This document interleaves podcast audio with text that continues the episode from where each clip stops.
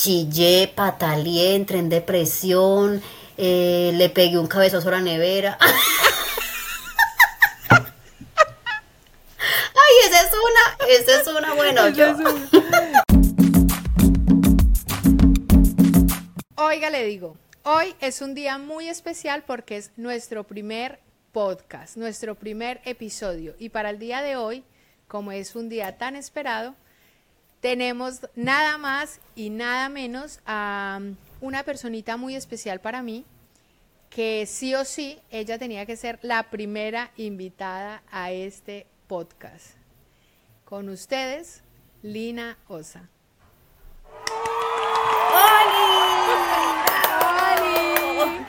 ¿Qué tal, Vigis? ¿Cómo vas?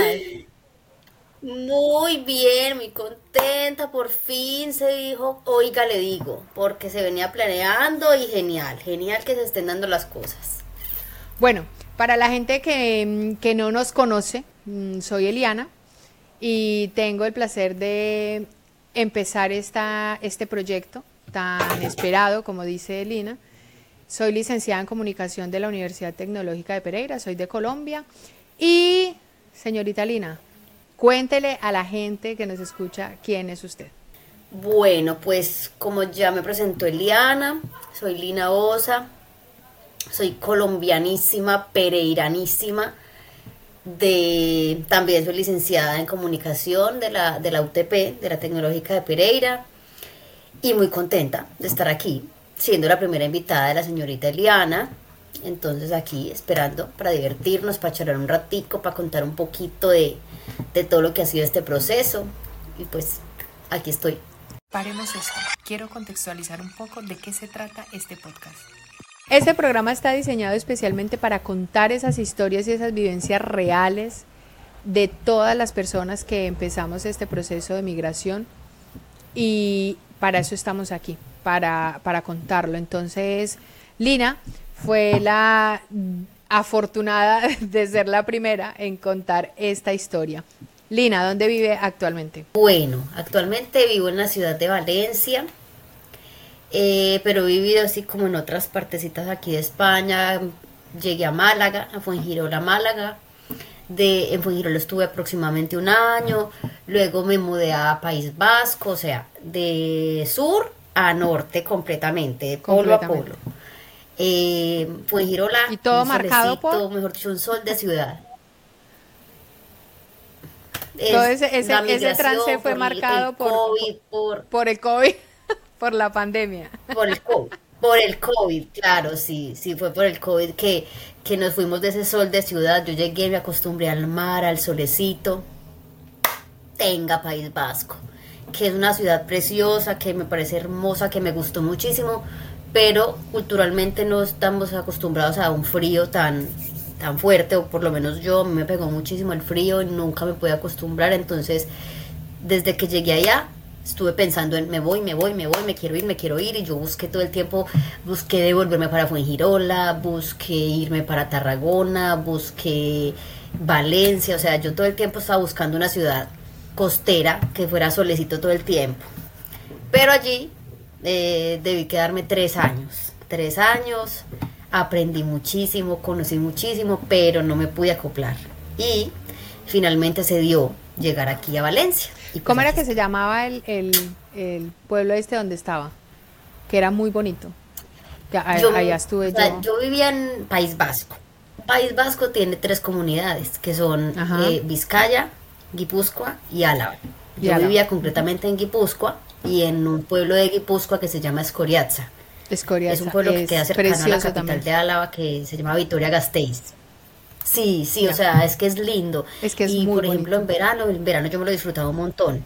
Yo me iba a recorrer, pero ya llegaba la época del invierno y yo quería salir corriendo. O sea, era una cosa tremenda, una cosa tremenda, un frío que yo no soportaba. Pero cuando fuimos a, a, entonces yo, a la montaña esta, ¿te acuerdas? A la montaña de... Ay, a la montaña, no, es que Sí, sí, sí, sí. Se llamaba, ¿cómo es que se llamaba?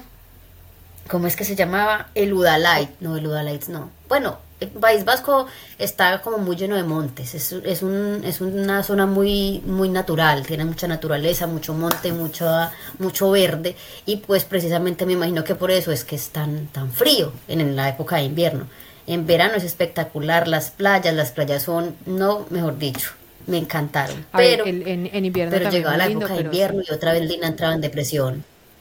No, no, no, no, no, o sea, eh, a otra cosa que no me pude pues adaptar así como mucho fue como a su idioma, que es un idioma muy lindo, tiene mucha historia, fue el, como el primer, la primera mm, lengua en Europa, que es el, el euskera. El euskera. Eh, entonces pues era un poquito, un contraste muy fuerte. Entonces no, la verdad que nunca me pude adaptar, o sea, me encantó y su gente súper linda, súper chévere, pero realmente no, yo no quería, yo me preguntaba, ¿será que yo voy a estar toda mi vida acá? y lloraba. Hasta que yo dije, no, se dio la oportunidad, se dio la oportunidad y, me vine para acá, para Valencia, que es un poquito más, eh, está lleno un, poquito más de cultura latina. Eh, hablan el castellano, aunque también tienen su lengua propia que es el valenciano, pero eh, se habla pues el castellano normalmente. Y sí, generalmente en época de invierno, como en toda parte de Europa, pues hace frío, pero no es un frío que claramente yo puedo soportar. Y, pero todo el tiempo, por mucho frío que haga, está el solecito. Todos los días del año está el sol. Entonces, me encanta, me encanta. Vivo enamorada, yo estoy enamorada de Valencia. Después de Pereira. Después de Pereira Forever. Después de Pereira, completamente. Mm. Ahora, entrando un poco más en materia, ¿cómo pasamos de estar en Pereira? O sea, Lina ¿Qué le pasó por la cabeza? ¿Me quiero ir ya? Eh, ¿Qué fue ese sueño que la impulsó a decir me voy para, para, España? Eh, ¿Cuál fue esa idealización inicial que tuvo? ¿Cómo fue la planificación? Cuéntanos un poquito sobre eso. A ver, pues la verdad que, por mi cabeza siempre pasó eh, salir del país.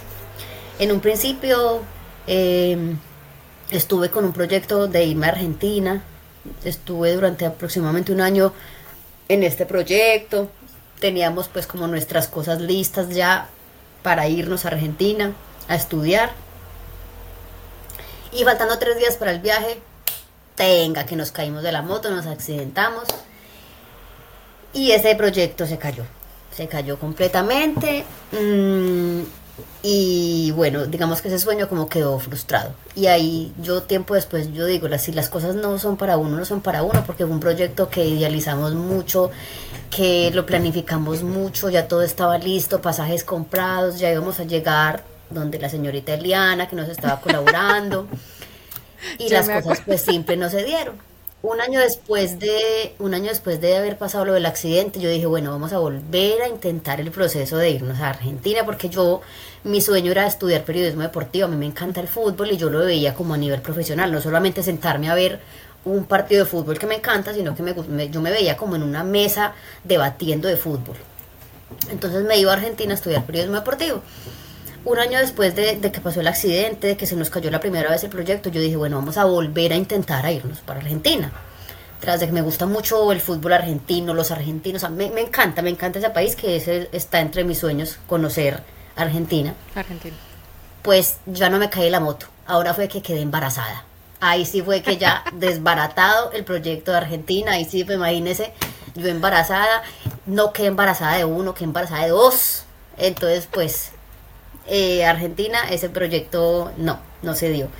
Empecé a hacer mi vida profesional en Pereira, empecé a ya no hacer lo del periodismo deportivo, sino que me fui por el lado del marketing, las tecnologías, de la publicidad, y empecé a trabajar como community manager. Y ahí entré como en ese mundo de las redes sociales y así. Estando en Colombia, eh, pues hice un estudio en una universidad aquí de España, mm, que se llama experto en marketing digital y redes sociales. Yo no tenía pensado que yo venía para España. O sea, yo hice este curso pensando en enfocar mi vida profesional en Colombia, ¿cierto? Pero en diciembre del 2019, mm, junto con mi cuñado, mi hermana, mi esposo, empezamos a hablar de que, bueno, como la, que la vida estaba un poquito difícil allá, que, que, rico fuera venir. Bueno, empezamos a hablar pues así, pero como a soñar, como a idealizar, ¿cierto? y eso fue como que hablamos eso un 19 de diciembre, porque yo tengo eso, ese proceso lo tengo aquí como marcado en mi cabeza.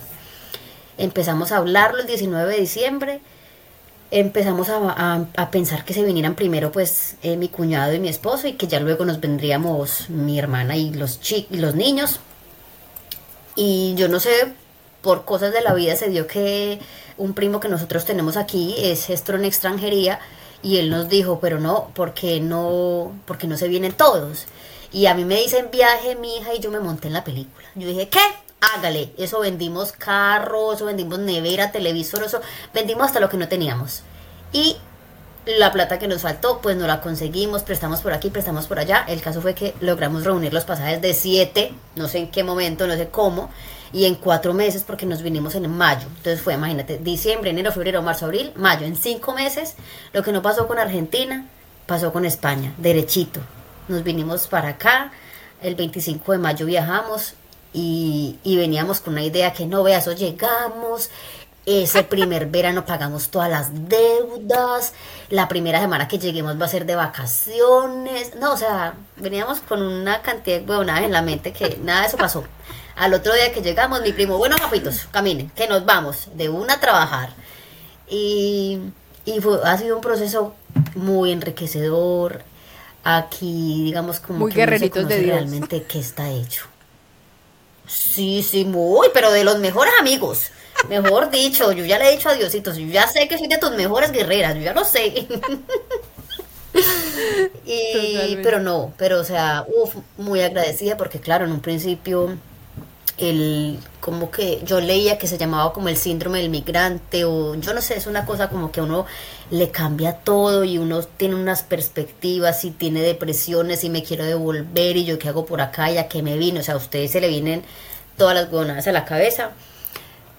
Pero, pero yo digo, o sea, a, a la fecha yo me pongo a mirar atrás y yo digo, ha sido espectacular, ha sido espectacular, porque realmente uno aquí eh, no está la mamá que le ayude, no está la tía, no está como la familia o el círculo al que uno siempre ha recurrido y si La me pasó esto, apoyo. pues está este que me tiende la mano. No, no, no, no, aquí no, aquí es usted lo que usted haga. Y mire a ver usted cómo puede, entonces como que uno se vuelve y sabe de qué está hecho y sabe que puede y sabe que es capaz y ha sido genial. Yo la verdad que me he disfrutado mucho ese proceso. Mm, He pasado por unas y yo me imagino que todos los que han migrado, pero pues hablo a nivel personal, he pasado por unas que uno dice, ay, no, no, definitivamente. Pero, pero muy agradecida, la verdad, y muy contenta. Ahora a la fecha estoy súper contenta. Ha valido la pena, ha valido la pena. Ha valido la pena, eso es lo importante.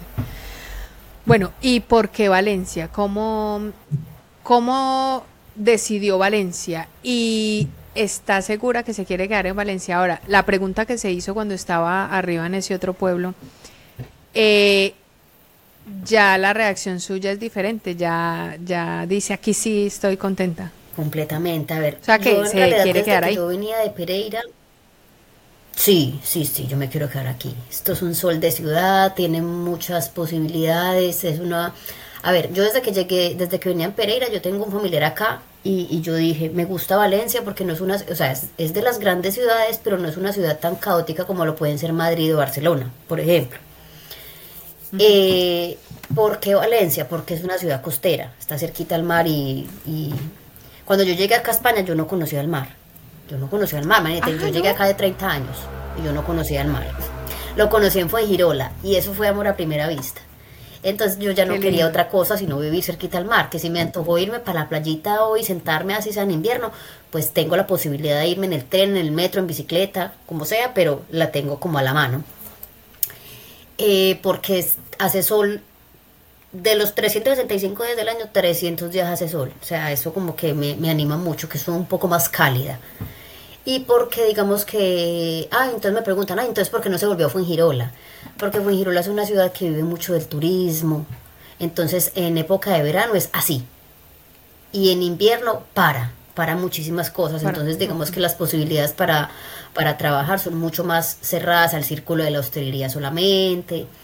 Eh, entonces, pues, en cambio Valencia es una ciudad que está activa todo el tiempo, que también vive del verano, pues porque al ser una, una, una ciudad costera, pero digamos que las puertas están abiertas para, para todos los sectores, todo el, todo el año. Entonces, Sí, eh, siempre yo decía, me quiero ir a Valencia, me quiero ir a Valencia, y todo el mundo me decía, pero a Valencia si usted ya no la conoce nadie. Pero bueno, y entonces yo de obstinada empecé a buscar, empecé a buscar, empecé a buscar piso. Y a mí me decían no, y yo más le hacía. Y, en, y cuando un día me resultó un piso, o sea, contra todo pronóstico me resultó un piso por internet. Imagínate, me lo mostraron por internet. Eh, la señora confió, la señora, porque la señora también es, es una argentina, es latina pero llevo 20 años acá y entonces ella como que se sintió identificada con la historia que yo le contaba, que tenía dos hijos, que, que tenía ganas de venirme a Valencia, o sea, yo me imagino que el hecho de ser latinas y de ser migrantes, pues nos sentimos como, como muy compenetradas y la señora pues decidió confiar en mí, me dio el piso sin conocerme, sin haberme visto en la vida y me vine yo a Valencia sin conocer absolutamente a nadie, sin trabajo, a buscar, o sea, a abrir caminos, abrir caminos y sí, los caminos se han abierto, así que vale la pena uno como lanzarse al vacío, si usted le diga, no, si usted le late aquí en el corazoncito que lo haga, hágalo, o sea, nunca desconfíe de lo que, lo que su corazoncito le dicte porque su historia no es la misma de otros, su suerte no es la misma de otros, ¿cierto? Entonces mucha gente dice no desde sus miedos, desde sus percepciones, pero es que usted es diferente, usted tiene sus caminos, usted tiene su historia, usted tiene su forma de luchar y verdad, al principio, claro, me daba susto. Yo decía, ay, no, verdad, es que no me conoce nadie, no es que yo no tengo papeles, no es que quién me va a dar trabajo. Pero aún así, me lancé, me lancé y aquí estoy, ya llevo un año, cumplí el 6 de enero un año y feliz, feliz de la pelota acá en Valencia. Hay, algo que me llamó mucho la atención, lo del mar, realmente no, no recuerdo pues que tuviera ese dato. Mm, ¿Qué te ha parecido como ese poder adquisitivo que de una o cierta manera hay aquí y tal vez en Colombia no. Como que realmente lo que uno trabaja mm, alcanza para muchas cosas así uno no gane tantísimo dinero, pero me da para comprarme una chaqueta para el frío o me da para, ¿sabe? ¿Qué percepción tiene ante eso que por ejemplo acá ha tenido la posibilidad de vivir cerca al mar? es un cambio que es como del cielo a la tierra. Porque, por ejemplo, eh, en el, yo soy mamá y, por ejemplo, los niños, pues, digamos como que se les rompe la sudadera en la rodilla día de por medio. Yo no sé qué hacen, pero día de por medio les rompe la rodilla. Y, entonces uno poder decir, ay, bueno, vamos a comprarle la sudadera al niño. Ay, vamos, a, no tienen los tenis, listo, compre. O sea, no es que yo compre y me la pase comprando, pero hay cosas que realmente pues uno necesita, no es que uno las cae, porque yo no soy de, de la mentalidad consumista, yo si no necesito algo, pues no me lo compro, ¿cierto? Puede gustarme mucho y todo, pero yo digo, pero, ay, este pantalón me gusta mucho, llévelo. Pues, ¿Para qué más pantalones? Ya no tengo un montón en la casa, o sea, si yo no necesito algo, pues yo no lo compro. Pero hay cosas que uno de verdad que necesita y en Colombia se le hacía a uno muy difícil conseguirlo. Muchas cosas, no sé, sea un computador, sea una chaqueta, sea la ropa de los niños. Y eso ha sido una de las cosas que, más me gustó acá, que no es que uno tenga, no es que uno gane millones o no es que uno tenga la cantidad de plata, pero sí el estilo de vida es completamente diferente. O que, ah, bueno, vamos, por ejemplo, el hecho de viajar. Viajar acá es súper económico.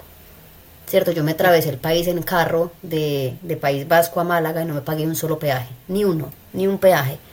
En cambio tú, por ejemplo, vas a, a Buga, Buga que está como a tres horas y media de Pereira y cuatro o cinco peajes.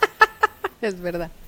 Entonces uno dice, marica, con, eso, y con eso me compro, y en cambio aquí yo, por ejemplo, ah, voy a ir a la playa, yo no llevo plata. Ve, yo no, sí, o sea, yo no llevo, yo no compro por la comida. Acá me preparo un sándwich, me empaco mi comida, yo llevo mi nevera y me llevo comida para la playa y allá como, yo no tengo que gastar una cantidad de plata. Lo que hace casi sí puedes hacer un montón de cosas sin necesitar una cantidad de dinero.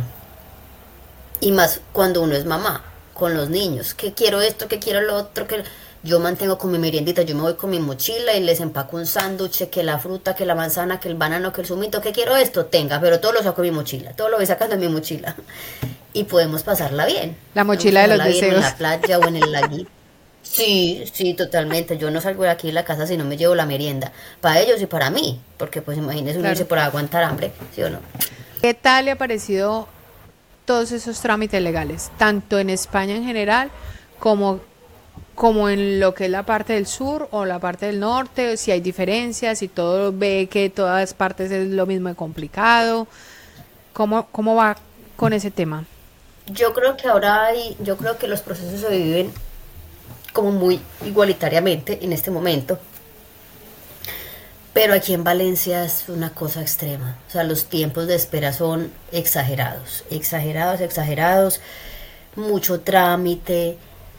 Em, pues yo llevo cinco años y estoy apenas, o sea, yo ahorita en marzo, en mayo cumplo los cinco años aquí en España y apenas estoy así en proceso de regularizarme bien. Y, digamos que, mm, digamos, yo, yo envié un proceso de arraigo laboral, arraigo no, arraigo social. Lo envié en abril. Se suponía que debía tardarse tres meses en dar respuesta. Tres meses. Eso duró nueve meses. Cuando me dieron la respuesta me la dieron desfavorable, o sea, negativa, que no me aprobaban los papeles, que porque no habían podido comprobar mi estancia aquí en España durante el año 2022. Yo ya había mandado toda la documentación, yo ya había mandado citas médicas, yo ya había mandado empadronamientos, había mandado pues una cantidad de papeles que demostraban que yo ya estaba aquí y me la denegaron. Me tocó poner un recurso. Ese recurso lo pusimos en diciembre, se suponía que tenía que durar un mes la respuesta. Sigo esperando la respuesta. Entonces, en cuanto a eso, sí, ha sido muy complicado. Eh, los tiempos de espera larguísimos. Pero bueno, a seguir esperando. ¿Qué más hacemos?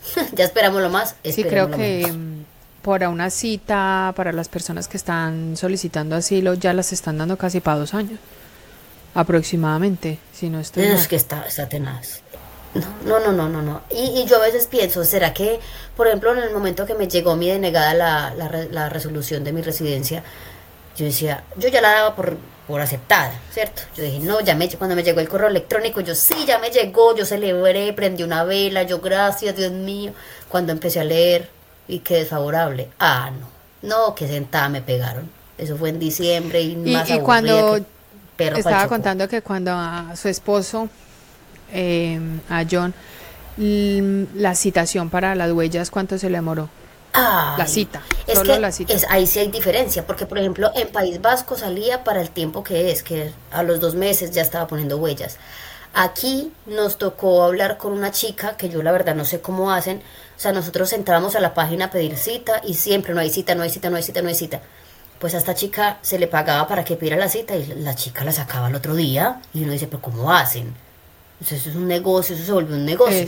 y terrible que tenga que ser así, terrible que tenga que ser así. Por ejemplo, ahora estamos luchando para la residencia de los niños que también tienen que poner las huellas, pues nos va a tocar volverle a pagar a la señorita esta porque no hemos logrado conseguir la cita nosotros mismos.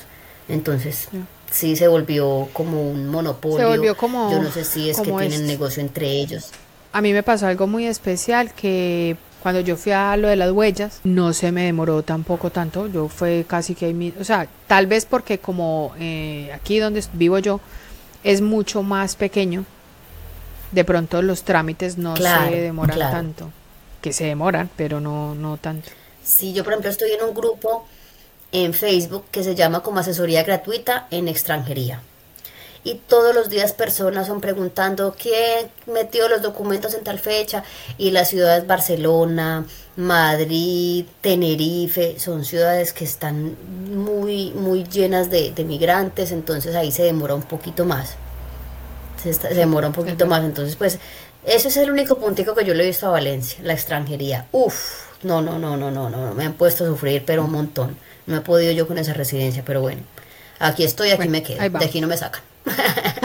aquí ya, aquí ya, ya, ya tenemos parte de, de la vida. Sí, ya de malas. Bueno, ahora que, que dijo la palabra clave que es migrante, que había muchos migrantes, ¿qué significa para usted ser migrante todos los días de su vida? Ser migrante es ser resiliente, es ser paciente, es ser berraco, es ser agradecido a la vez. Sí, parce, yo digo que la persona que, decide migrar tiene que venirse con la idea en la cabeza de que viene a, a saber de qué está hecho. O sea, no es que venga y ya, voy a vivir buenísimo, genial todo, todo al otro día ya voy a ser millonaria. Y yo digo que las personas que se vienen con esa idea en la cabeza, al mesecito ya se tienen que estar devolviendo. O sufren una depresión o algo les da. Porque es berraco, porque es berraco, pero, pero vale la pena. Pero siempre y cuando uno se venga como mentalizado de que tiene que pasar por muchas cosas. O sea, yo en Colombia soy licenciada en comunicación, ¿cierto?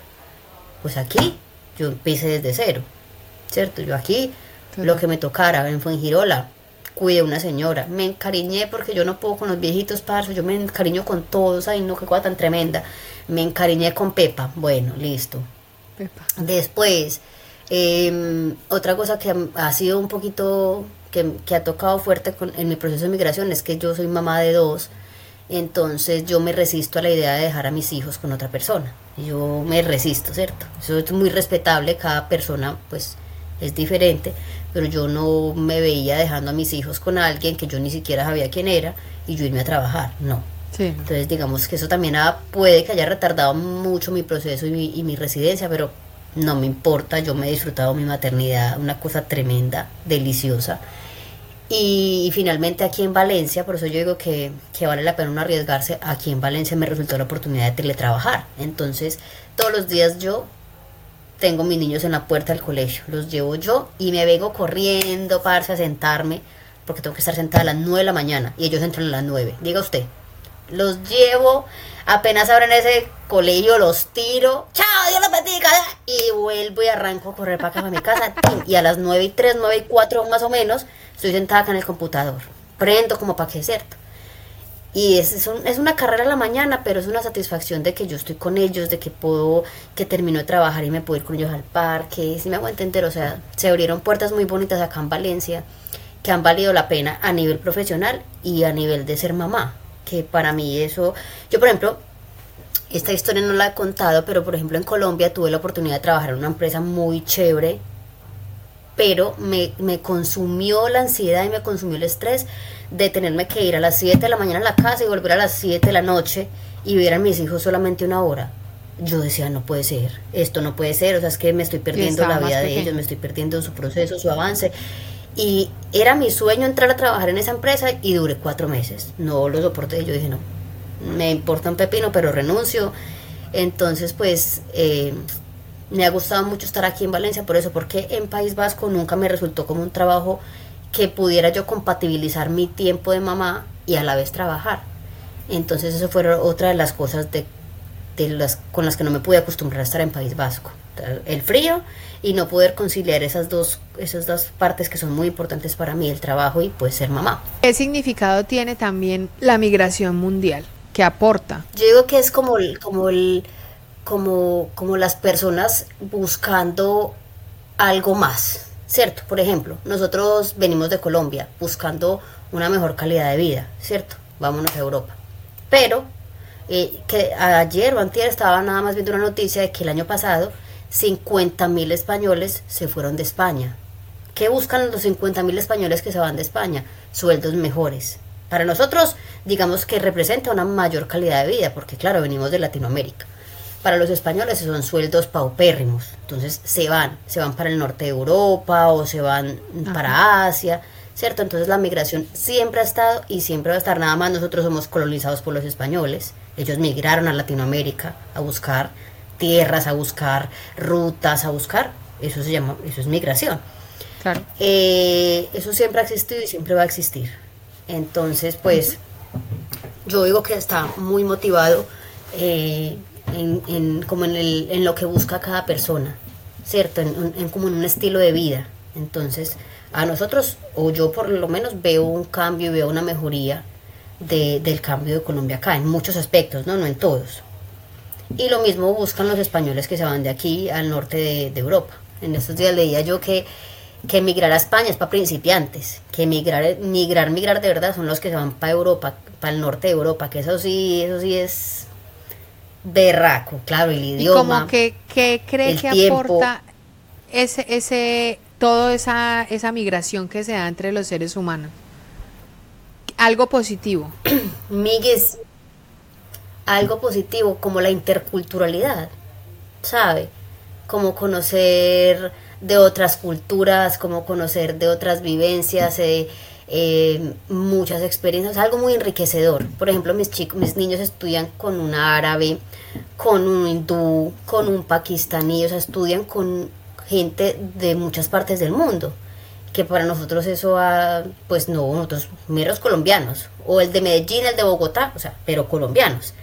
Y aquí fue que vinimos, o cuando yo trabajé en Fuengirola, trabajé con un hindú, trabajé con un pakistaní, son culturas muy diferentes, pero son súper chéveres uno conocerlas, conocerles el acento, venga, ¿y cómo se dice esto? Y cuando nos empezamos a relacionar, y, y, no sé, o sea, como ver las particularidades de cada cultura, reconocer esas particularidades, esas cosas que hacen, cómo son con sus parejas, eh, no sé, es, como enriquecerse uno culturalmente. Me gusta muchísimo. Y a mí la verdad me gusta mucho.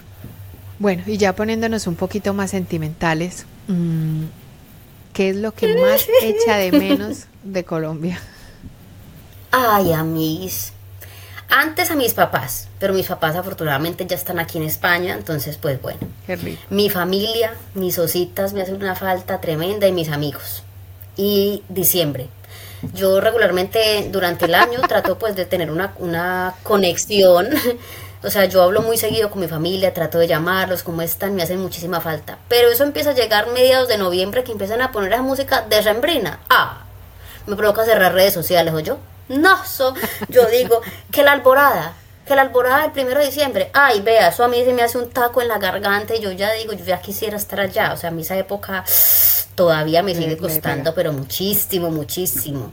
Y mis amigos, mis amigos, porque eso sí, eh, he notado yo aquí en España, mi vida social es nula, no es mínima, no es nula. O sea, yo, mi trabajo, irme para el parque con los niños, mis amigos son los amiguitos de mis hijos que se me sientan al lado, ay, usted qué está pintando, ay, usted una, qué está haciendo. Una, una que otra loca que quiera, que quiera hacerse al lado suyo. Sí, sí, sí. No, eso, mejor dicho. Entonces mis amigos sí me hacen muchísima falta. Y a veces que mandan videos, que están juntos, que están bailando. Yo digo, ay, no, yo quiero, güey, pocha. Pero, pero sí, básicamente eso. Pero mm, yo sé que van a venir a visitarme. Yo sé que voy a estar en un diciembre otra vez allá. Entonces, pues bueno, veremos. Sigamos esperando. Próximamente. Espéralo. Próximamente, sí. Bueno, y entonces, eh, eso va implícito también como en todo ese proceso de adaptación que ha tenido aquí en como en España, que era una persona de pronto más amigable, por decirlo así, allá. Aquí no tanto. Pero entonces, ¿cómo ha hecho para adaptarse realmente tan bien allá en Valencia? ¿Por qué? Porque teletrabajo, amiguis. O sea, estoy todo el tiempo en mi casa. Entonces, lo que yo solamente así voy se a la semana a la oficina. Sí, pues imagínese, o sea, no tengo que hablar con nadie, no tengo que, no. Voy solamente una vez a la semana a la oficina y pues obviamente charlo con mis compañeros de, la oficina, pero pues así normalito, no es que quedemos, ay, vamos a quedar y nos vamos a ver, ¿no?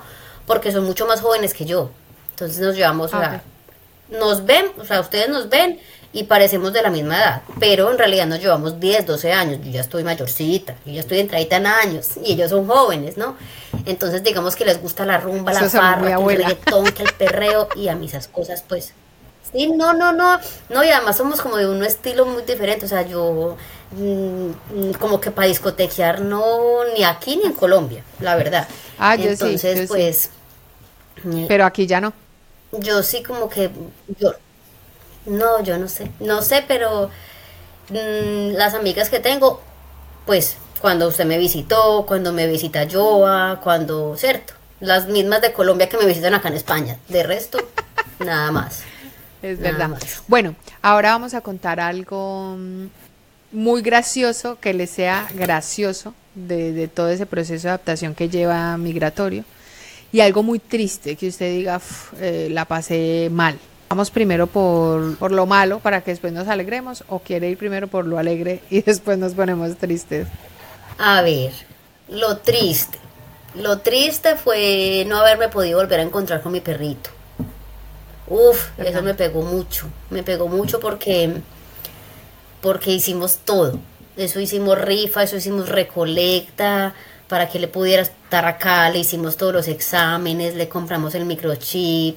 O sea, todo lo hicimos, todo, todo, todo, y, y no haberlo podido lograr, no porque nosotros quisimos, sino porque le dio el cáncer y, cierto, yo me quedé como con el guayado de que son animales, pero ellos sienten y yo siento que él se quedó pensando o sintiendo que, que lo dejamos, que lo abandonamos. Yo me soñaba con ese reencuentro, yo me soñaba con Hernando y que él se viniera corriendo encima mío y, y yo me soñaba, yo veía un perro en la playa y yo le decía a los niños, ay, vea cuando Hernando ya venga y está caminando por la playa, yo me lo imaginaba aquí, yo me imaginaba a Hernando con todo aquí. Entonces ese proceso me, me pegó muy fuerte, no haber podido estar otra vez con él, eh, que se quedara y que se fuera pensando que lo abandonamos. ¿Mm? El duelo migratorio. Son cosas que nosotros también afrontamos como migrantes. Sí, marica. Eh, también llegar acá a España como que fue como un antes y un después en mi relación. Uf, eso, yo digo que yo estoy en mi segundo matrimonio. Porque cuando llegamos aquí, mejor dicho, mejor dicho, yo, que es claro, entonces, bueno, esas son cosas. Pero por las emociones también individuales, por lo que estaba pasando colectivamente. y lo de Hernando. Claro, claro, claro. Pero, y lo de Hernando, lo de Hernando sí fue, no. Y no solo yo, son los niños que todo el tiempo, mamá, que Hernando me hace falta, que, que quiero estar con Hernando. O sea, nos pegó muy fuerte lo del perrito, la verdad. Y, y qué me gusta, qué es la alegría. Pero como ya están con el tema de Hernando. Lo aprendió a sobrellevar Con el tema Hernando, todavía. pasa algo muy curioso que nosotros casi todos los días hablamos de los, yo no sé por qué, mm, pero casi todos los días, ay, que mira como Hernando, yo les muestro fotos, o sea, pero es, es un tema muy constante en la casa, se nombra todavía muchísimo. Okay. Eh, entonces, eh, y estamos en la búsqueda de un perrito, pero yo lo busco parecido a él. Yo lo busco criollito, lo busco con el colorcito de él. O sea, yo lo busco en otros perros. Yo busco todavía Hernando, parce. Yo siento que, huepucha, huepucha, qué tusa, qué tusa, todavía la siento. Oiga, le digo, todavía la siento. Oiga, le digo. muy fuerte. Sí, muy fuerte, muy fuerte, parce. Eso y pues sí, buscando, buscando como otra mascota, otra, otra mascota de compañía, y no para reemplazarlo, sino como para, para lograr sentir ese cariño que dan ellos, que es muy fuerte, tanto que Hernando ya murió, ya va a ser dos años y mejor dicho, yo charlo de él y me hace el nudito acá en la garganta. Es que eso era mi hijo, eso era como un hijo. Era, es que Hernando, Hernando pasó hasta la universidad. ¿Qué? Yo lo llevaba por lados, que él, era famoso, eh, famosísimo ese perro y cuando se enfermó como me lo cuidaban en la cuadra, le llegaban regalitos y yo no haber podido estar en esa fecha o en esa época que fue tan difícil para él, que fue la enfermedad porque le dio un cáncer y entonces a él lo operamos de la patica, entonces él quedó tres paticas y yo dije no importa, tres paticas me lo traigo para España, le, le compro pues la sillita de, del el carrito y que ande con el carrito y el cáncer volvió y le reventó en la misma parte, entonces ya no había donde más cortarle, entonces ya ahí no hubo nada más para hacer. Entonces no haber podido estar ahí con él, que fue como su época más difícil, me, me, costó mucho, mucho, pero a la vez muy agradecida porque no, yo no se lo dejé a cualquier persona, mi mamá quedó con él y mi mamá le daba la comida en la boca. Mi mamá dejó de alimentarlo con cuidado. Se alimentaba mejor Hernando que mi mamá y mi papá le compraban pechuguita, le hacían sopita, que verduritas, o sea, Hernando se alimentaba súper bien. Entonces, muy agradecida porque Hernando no la pasó mal, estuvo muy bien cuidado, pero pues yo quería que fuera al ladito de nosotros, ¿cierto? Eso fue como, eso ha sido como lo, lo que me ha pegado más fuerte acá. Y que ha sido y que ha sido muy feliz para mí. Sí o sea como lograr lograr sentir lograr sentir a Colombia en España porque somos un montón o sea somos más aquí que allá. Entonces por ejemplo los diciembre nos reunimos y somos una cantidad. Que no se vive el ambiente de Colombia que es el que yo le digo que extraño que la pólvora que el aguardientico que la fritanga en la calle eso que es como el ambiente navideño que aquí no se vive pero cuando nos reunimos somos un montón entonces como que realmente me siento siento como la unión familiar. Yo crecí en una familia muy unida, muy pachanguera, muy, mejor dicho, muy rumbera y crecí corriendo con mis primitas por todos lados y yo quería eso para mis hijos. Yo no quería que mis hijos fueran unos chicos alejados, que no supieran quién es el primo, el tío. Entonces aquí pues como que hemos logrado sentir eso, que unos viven en Málaga, otros viven allá en Murcia, nosotros aquí en Valencia, entonces relativamente estamos cerca y cuando nos reunimos eso es, mejor dicho, genial. Entonces, pues de alguna manera no me he sentido tan, tan lejos, de alguna manera. Bueno, y gracioso en cuanto a, mm, a temas culturales. Por ejemplo, ese, ese choque cultural de alguna manera. Como que un, no sé, cuando va a un lugar y dice, regáleme algo. Claro. Y que le dice, Eso. no. Mm, algo así que le haya pasado. La, que más me acuerdo fue, la, la, la, vez que más lo recuerdo fue una vez que llegué a la oficina, que como cosa rara, cogí de la tarde, mejor dicho. Entonces le dije yo a mi compañero, y yo le dije, ay, parce, llegué corriendo. Y él me miró, como corriendo y corriendo acá es como venirse. Me corrí, como me vine. Y él me miró como, como así. Y yo le dije, o sea, yo no le entendía porque yo no sabía. Entonces yo le dije, pues que, que me cogió la tarde, que me tocó irme corriendo. Yo volví y le repetía corriendo. Él me decía, ay, no, no diga corriendo. Hasta que él ya me explicó y yo, ah, ya, ahora te entiendo. O el regáleme, ese regáleme es mejor dicho, ese no falta. Ah, me regala un plátano, por favor. Y no les Lo que me pasó a mí. En, allá donde yo trabajaba, em, en pleno verano, en pleno verano, que es del año pasado, me dijeron, me dijo alguien, pues, que iba, mucho, eh, deme un tintico. Y yo empecé y le entregué café. Hermana, sí, sí, sí, sí, sí. Le entregué café caliente y se quedó como casi me tira de café en la cara. ¿De qué, me hablas? ¿De qué vas? Me dijo, pero cuando me dijo, el, tinto, el tinto de verano. Eso, ay, qué risa. Claro. Yo dije, me, me, tocó, me tocó. Eso, ese, eso. Otra cosa, que, otra que me pasó también, claro, ir a la playa en verano y usted ver las, las, las viejitas, las señoras ya de edad haciendo tobles. Y uno de primera uno se queda como que miran esta. Claro. Cierto, y ahora, no, genial, uno dice. Pero mira que yo no, yo no en el asombro de, ay, mm, ¿sabe? Como, ay, ¿por qué están haciendo eso? No. Sino que es como esa libertad tan espectacular. Eso. Eso, como, como Son leyendo la prensa o son leyendo el libro y como si nada, como si nada, qué rico. Qué rico, sentir como, esa, como que, esa libertad. Y usted no ve, digamos, a los hombres, usted no ve a los hombres como mirando, ¿no? Darse como si nada. Entonces yo digo, uno va y eso hace en Colombia y pues imagínese. Y eso que uno no tiene pues así como, como, ah. ¿cierto?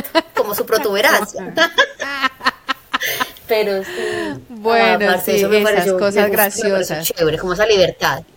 Las confusiones, las confusiones son chistosas. Sí, pero esa de corriendo, ese mi compañero estaba pero asombradísimo. Y él me miraba, pero corriendo. Él, me, él, como que me, intentaba decir, ¿esta porque me dice eso a mí? O sea, a mí que me importa su intimidad o algo así. O sea, él me, él me, pero... intenta, hasta que ya como que nos entendimos de que era que había llegado yo a las carreras, pues. Y, todavía nos reímos de ese día, parce.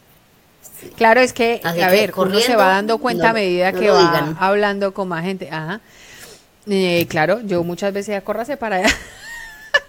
de, de córrase, córrase, eh, claro, eh, sí, a mí también me ha pasado mucho. Entonces, ya uno se ríe. Afortunadamente, la gente que trabajaba conmigo o la gente que era habitual en este sitio me conocían ya, porque yo duré ahí mm, bastante entonces ya cualquier cosa me decían, no, eso es tal cosa aquí, o no, no diga eso, o, me explicaban y yo ya me reía y yo ya no pasaba nada, pero sí que pasan eso cosas depende de Donde, donde le pase, depende de donde le pase, sí. Sí, sí, sí. Bueno, amor, otra cosa muy puntual, así, que usted, lo primero que se le venga a la mente, ¿qué es lo que más le gusta de vivir en este, en este país? La tranquilidad, la seguridad. ¿Qué mensaje? El sol, el mar. El mar. Yo, todo, todo, todo. Sí, la tranquilidad. Yo también voy por eso. Y el mar. También, también me gusta mucho el mar. Somos como caribeñas. Bueno, ¿qué mensaje o qué consejo? ¿Qué mensaje o qué consejo quiere compartir o quiere dejarle a esa gente migrante que está llegando, que quiere llegar o que está pasando por momentos de me, ¿será que me voy? o yo qué estoy haciendo aquí o qué aconsejas para empezar, qué, qué quiere dejarle de, de enseñanza a ellos. Yo creo que lo que le contaba ahorita, de lo que yo viví cuando venía de País Vasco a Valencia, todos me decían no, todos me decían no. Eh, porque ya yo tenía una vida estabilizada allí, porque estaba bien allí, pero estaba bien económicamente, pero emocionalmente estaba fatal. O sea, yo decía, no quiero. Y entonces es como eso, seguir los impulsos del corazón. Obviamente no así como me voy, ah, ya, eh, pero, pero como planificar bien, pero siempre buscando lo que le haga bien a usted, no lo que le dijo el Pepito, Futanito, no. O sea, escuche, escuche, ¿cierto? Porque todas las opiniones son válidas, pero no las tome todas, no las agarre todas. Simplemente escúchese qué quiere, mire qué quiere usted y luche por eso. Y que la está pasando difícil, todo, todo lo pasamos difícil. Habrán unos que llegaron parados y que, y que llegan y se les hace súper fácil y llegaron con trabajo, llegaron con papeles y derechos. Pero digamos que la media es que llegan y el principio, primeros dos y hasta tres años son difíciles. Que aguante, que aguante, que ahí es donde uno se vuelve berraco, fuerte, que ahí es donde uno se da cuenta de que está hecho. No, no, no tirar la toalla a la primera porque no, no hizo nada, no hizo nada y después va a quedar con ese sinsabor de, eh, qué huevo pa, si no la luché. En cambio, después uno se pone a pensar, chillé, pataleé, entré en depresión, eh, le pegué un cabezazo a la nevera. Ay, esa es esa es una, bueno, ese fue buenísimo para la gente eh, esa fue, mejor dicho, eso fue una época en que las dos estábamos súper mal y yo estaba recién llegada acá a la ciudad, yo no, yo no tenía, yo no conocía a nadie, yo estaba en, yo no sabía qué hacer de mi vida, o sea, yo, yo decía, ¿qué hago? ¿Yo, yo qué estoy haciendo? Y me llamaba a mí, parce, y me llamaba a mí que yo estaba, mejor dicho, peor. Y nos sentábamos entonces en Pili. Ella se iba para el parque y todo, y yo también, y a llorar las dos cuando una vez me iba diciendo que le pegó el cabezazo a, la nevera. Una vez me sentí tan frustrada, tan frustrada que yo como que necesitaba sacar la ira y lo, primero que me ocurrió fue darle un cabezazo a la nevera. Y ahí le quedó el hundido a la nevera. Yo me acuerdo. Y ya pasó, y yo le ya pasó. Y ya. Y ya pasó. Mira, después de esa conversación de esa vez, ya han pasado por ahí dos años. Más. Más o menos. Por ahí dos años. Dos o tres años más o menos han pasado. Y, y qué bonito como nos ha cambiado la vida, es verdad. Que sí, vale muchísimo. la pena. ¿En algún momento ha pensado de todos esos episodios que más o menos eh, hemos ido contando, me devuelvo para Colombia? Ya nomás me, me voy del todo. La época que estuvo, o sea, como que se juntaron dos momentos mi depresión en País Vasco. Esa depresión tan tremenda de estar allá en un lugar que yo no quería estar. Y viendo la situación que estaba viviendo el país, que fue el año pasado que entró, que hubo paro, que fue esa situación tan terrible, ese revolcón de Colombia, yo quería como estar allá. Yo quería estar allá porque yo me acuerdo que yo en la universidad me iba para las marchas, me iba para las para las asambleas del galpón, yo me, mejor dicho, o sea, como que me viví ese proceso y entonces estando aquí y yo veía la situación en Colombia, yo no sé si es que yo pensaba que yo iba a llegar y iba a solucionar todo, yo no sé qué onda, pero en ese momento sí me agarró como, uy, no, o sea, aquí yo bien aburrida y Colombia bien llevo el berraco, me quiero ir para allá, me quiero ir para allá, quiero estar allá, como apoyando, como ayudando, como... Solo fue como en ese momento, pero, pero no, ahora no, ahora no, como le digo, me hacen mucha falta mis amigos, mis amigas, mi familia y diciembre, pero la verdad que me siento muy contenta me siento muy contenta, muy tranquila acá.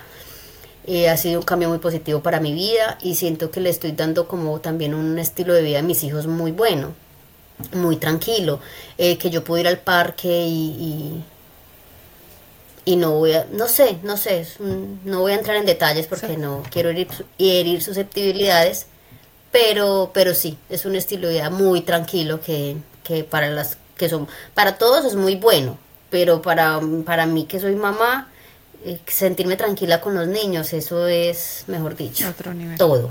cómo crear esas, esas nuevas redes, cómo conocer gente, cómo abrirse a, a, estar en el lugar donde está. ¿Qué ha hecho usted, por ejemplo, en ese proceso? Eh, en Fuengirola, digamos que como tenía tanta familia, pues no, no, no, no veía la necesidad de tejer esa red que, de la que habla usted, como esa red de amistades o red de apoyo, porque claro, estaba mi familia, entonces pues no veía la necesidad. Cuando me fui a País Vasco, pues vivía en un pueblito, mm, cuando me fui a País Vasco vivía en un pueblito que era un pueblo muy pequeño y, era un pueblo de población de, de gente adulta, de, de, ancianos, de viejitos, entonces pues como que, cierto. Eh, logré crear una, una que otra amistad, pero yo no era como que yo me sintiera una afinidad, como que, ay, vamos a hacer algo, salgamos a tomarnos algo, no. O sea, no, eran personas que yo saludaba y chévere, conversábamos un rato, pero... O sea, por salud. No, no lograba yo crear... Sí, o sea, no, no había ese feeling y yo a veces me puedo pensar, es que es, yo, ¿será que es que yo soy antisocial o, o qué? O sea, no sé, no sé, puede que sea yo. Y, y aquí en Valencia, pues digamos que como que no siento esa necesidad, o sea, como que no. Ahora lo que sí estoy buscando es, tengo muchas ganas de jugar fútbol, pero no así profesional, sino como un recochito, o sea, como peguer a la pelota y ya está. Entonces estamos así como armando un grupo aquí para irnos a jugar entre semana fútbol pero no, no hemos concretado nada, o sea, son chicas como las que una en un grupo alguien escribió, hola, soy... Por eso, ¿en dónde escribe? ¿Qué grupos tiene por chat? Hay una aplicación que se llama, hay una aplicación que se llama, hay una aplicación que se llama Bumble y, y tiene como tres, tres sectores para hacer usted relaciones profesionales, para hacer relaciones así, pues más de buscar pareja y otra que es para buscar amistades. Esa es una. Y los grupos de Facebook de colombianos en Valencia o de así, eso. Entonces, ah, en la de colombianos en Valencia escribió una chica que quería que si sabían o que si alguien jugaba fútbol que ya estaba interesada. Cuando ella preguntó eso, yo también respondí, ah, yo también estoy interesada. Entonces ahí estamos como armando el grupo para ponernos a jugar fútbol. Pero pues todavía no se ha dado, todavía está en la virtualidad. Cuando lo haga presente, pues les cuento.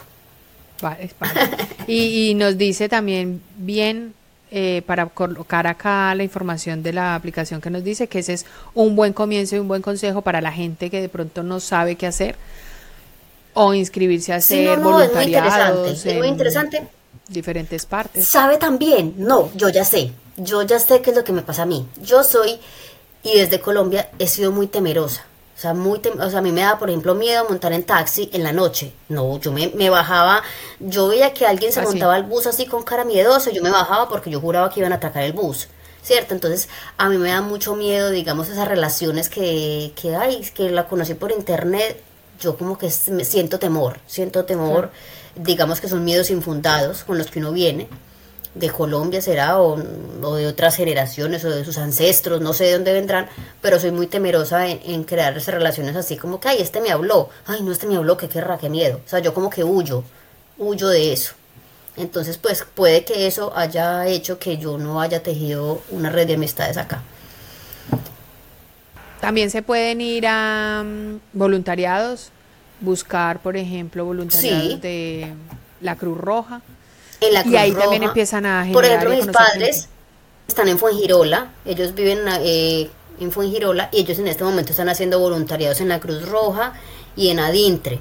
Entonces, por ejemplo, para la época de Navidades o la época de los Reyes, se iban a empacar regalos para los niños de la calle o ahora están repartiendo comida a los habitantes de la calle. Entonces de 8 de la noche a 12 de la noche se van en un carro, en una ambulancia o en un carro de la policía a repartir comida, pero son voluntariados. Pero ¿qué pasa con esos voluntariados? Que es muy importante como los contactos que uno empieza a hacer aquí. ¿Por qué? Porque empiezan a conocerse con otras personas. Esta persona lo recomienda con esa, como que empieza, empieza a crear un voz a voz muy importante entonces, ahí está, este me recomendó, ve, ese señor es muy bueno y le pueden ayudar a conseguir trabajo, le pueden estudios. Hubo algo que nosotros sí aprovechamos, eso sí, yo creo que eso es de las cosas más importantes que nosotros hemos hecho aquí en España, y fue que recién llegamos acá a España, nos inscribimos a un itinerario de emprendimiento juvenil, que se ah, llamaba... Sí, era que yo me iba a venir hasta que empezó la pandemia. Ni me acuerdo. Ni me acuerdo cómo era que se llamaba, pero hice un itinerario de emprendimiento juvenil y fue genial. Fue genial porque, digamos, como que pulían una idea de negocio y durante seis meses unas personas espectaculares de una fundación que se llama Acción contra el Hambre, pues nos iban ayudando como a, hacer una idea de negocio y a llevarla a la realidad. Y fue genial porque nosotros nos ganamos esa beca. Fue, fueron seis meses, nos pulieron la idea de negocio, participamos, concursamos con otros chicos de aquí de España y la idea de negocio de nosotros pues como que la eligieron y nos dieron una beca.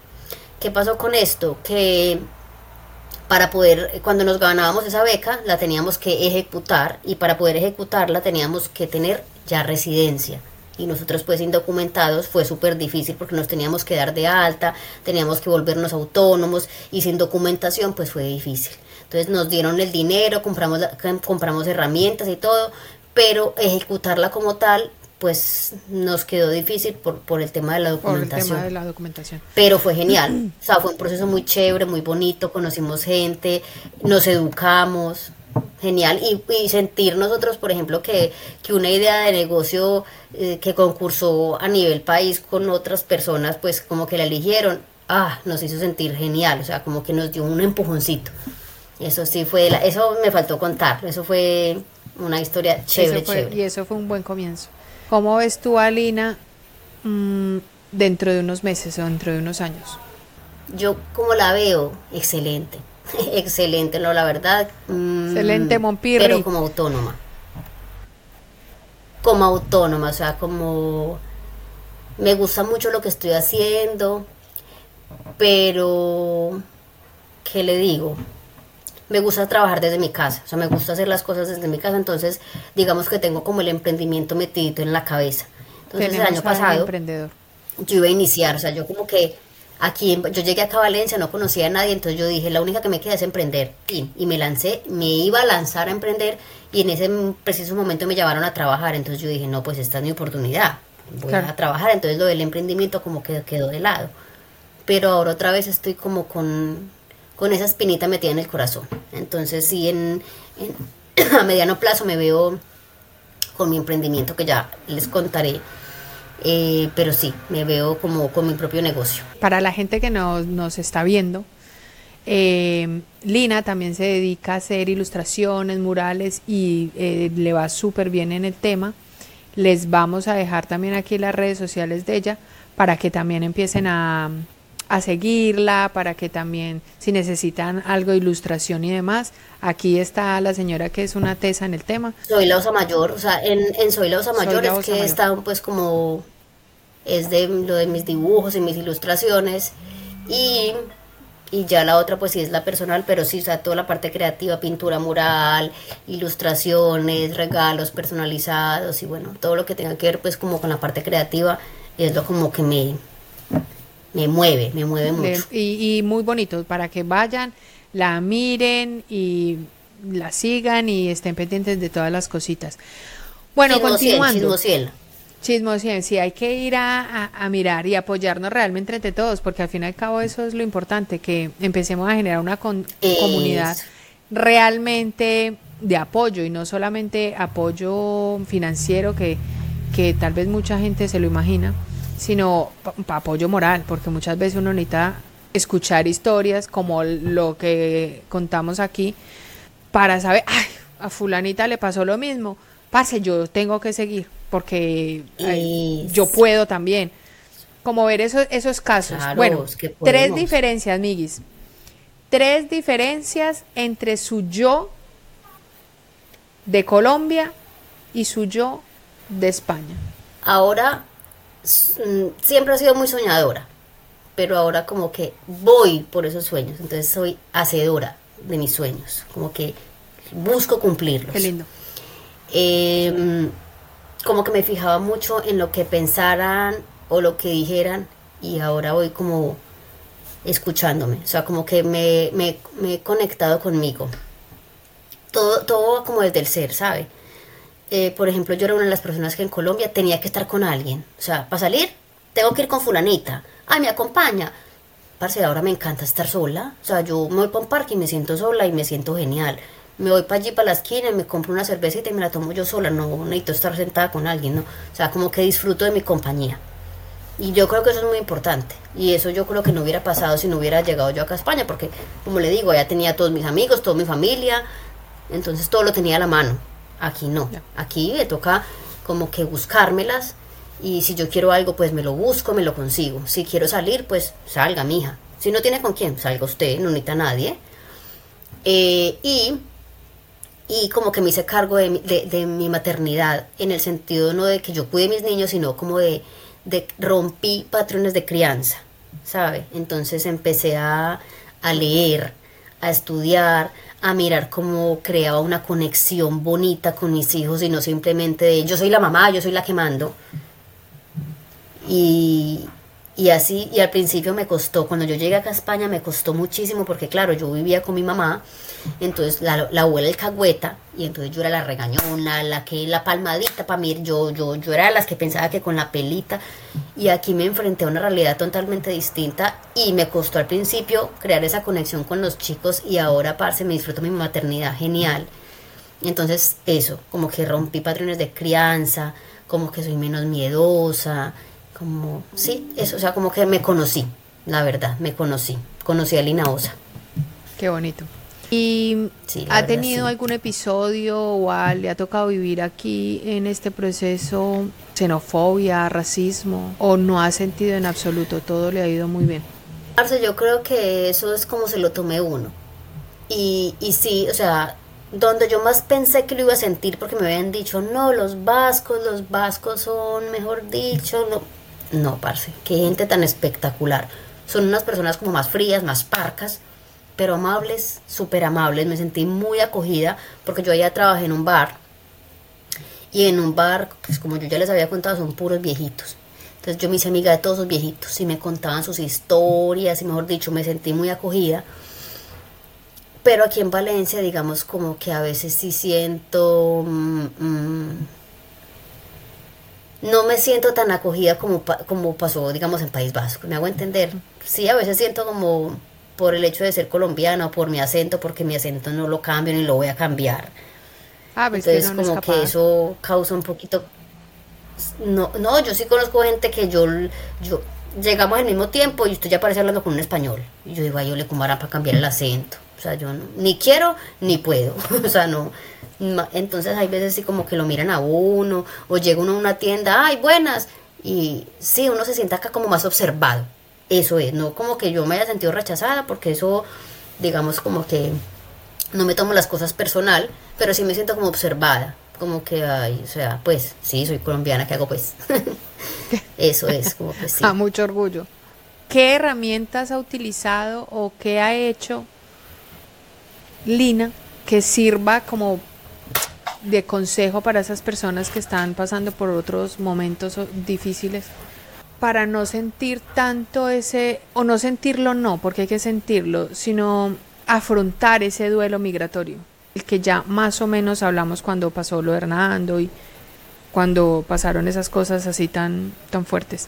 ¿Cómo afrontó todo ese, ese duelo? Que todavía seguimos afrontando duelos. Sí, sí, obvio, yo creo que uno nunca deja de sentir eso uno nunca debe sentirlo. Y, y, más digamos personas que por ejemplo afrontan la pérdida de familiares estando acá o la pérdida de sus abuelos o la pérdida de sus padres estando acá y que no pueden irse simplemente porque si se van ya no pueden volver y pues cómo van a dejar digamos un proyecto o bueno en fin.